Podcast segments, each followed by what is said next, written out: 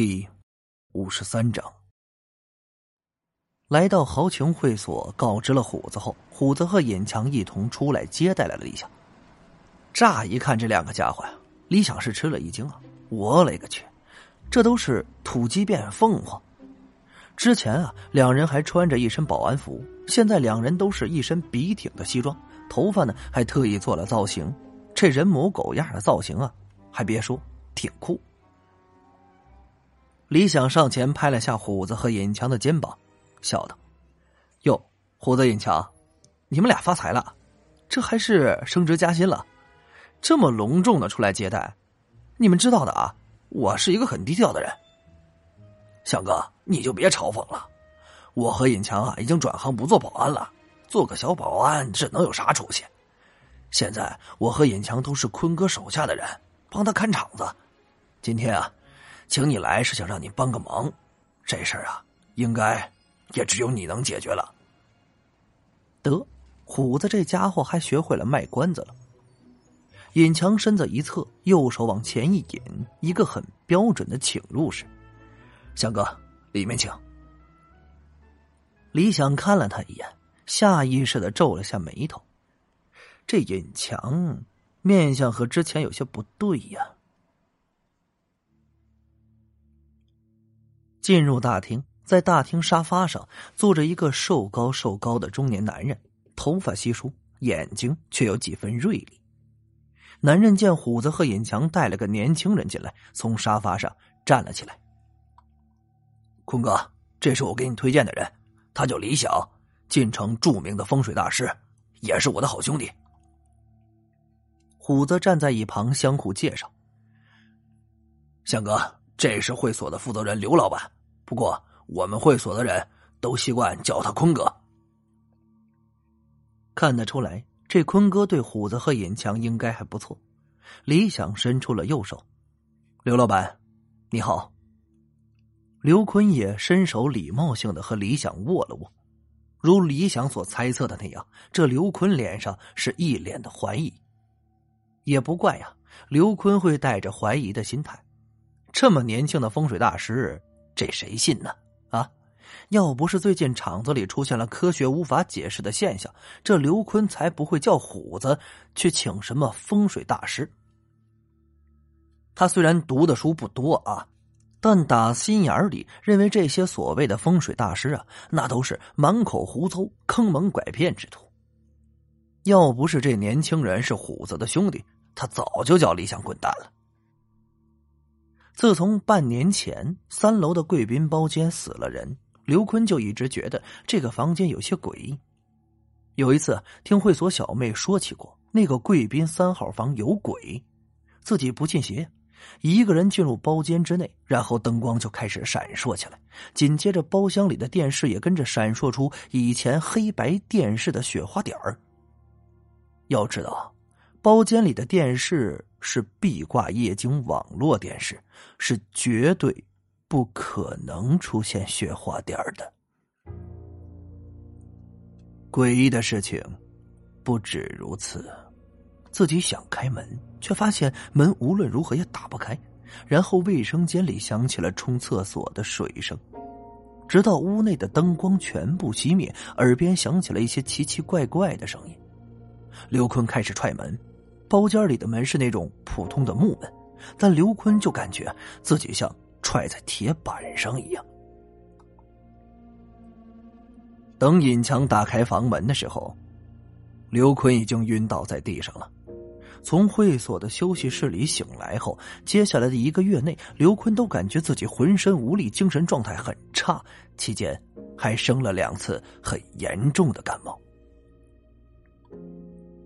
从这以后。刘坤就再也不敢去那贵宾三号房了，而且通知会所的所有领班，三号房暂停使用。谁知道啊？今天中午自己外出办事的时候，一个新来的服务生给客人开了贵宾三号房。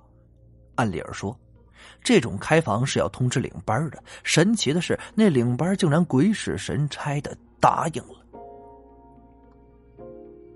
下午两三点的时候。包间内传出了一声女人的尖叫声，尹强和虎子在第一时间冲了进去。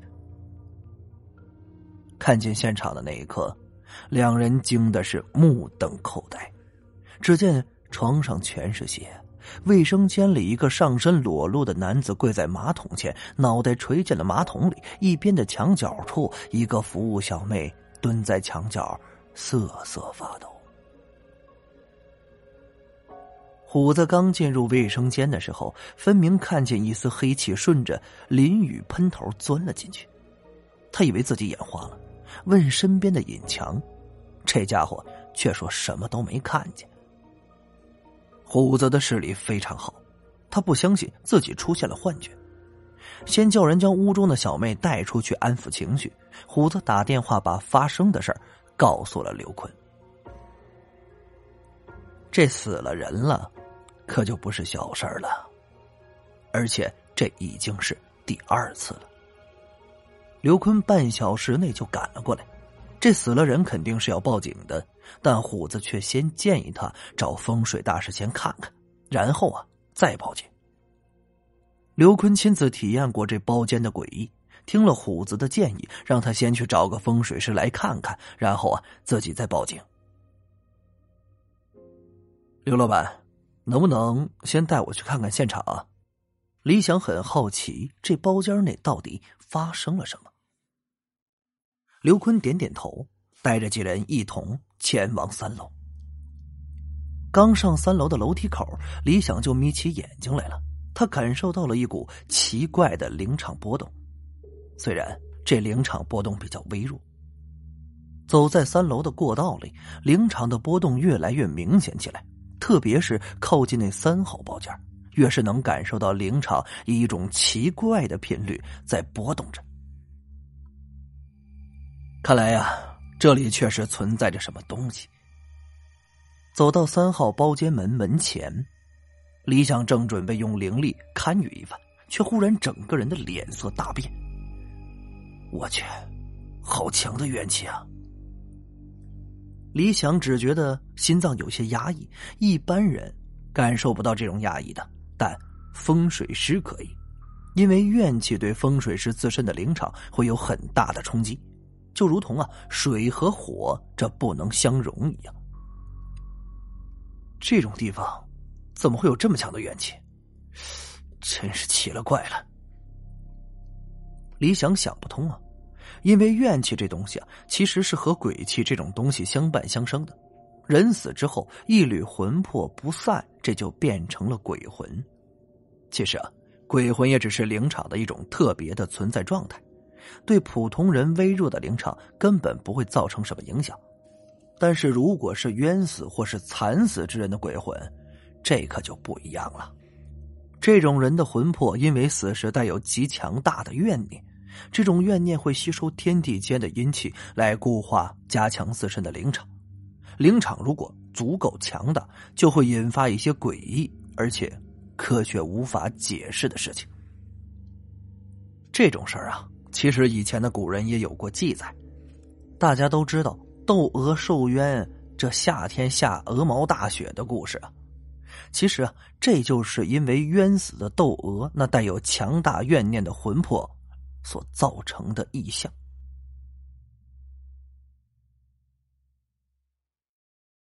感谢您的收听，去运用商店下载 Patreon 运用城市，在首页搜索海量有声书，或点击下方链接听更多小说等内容。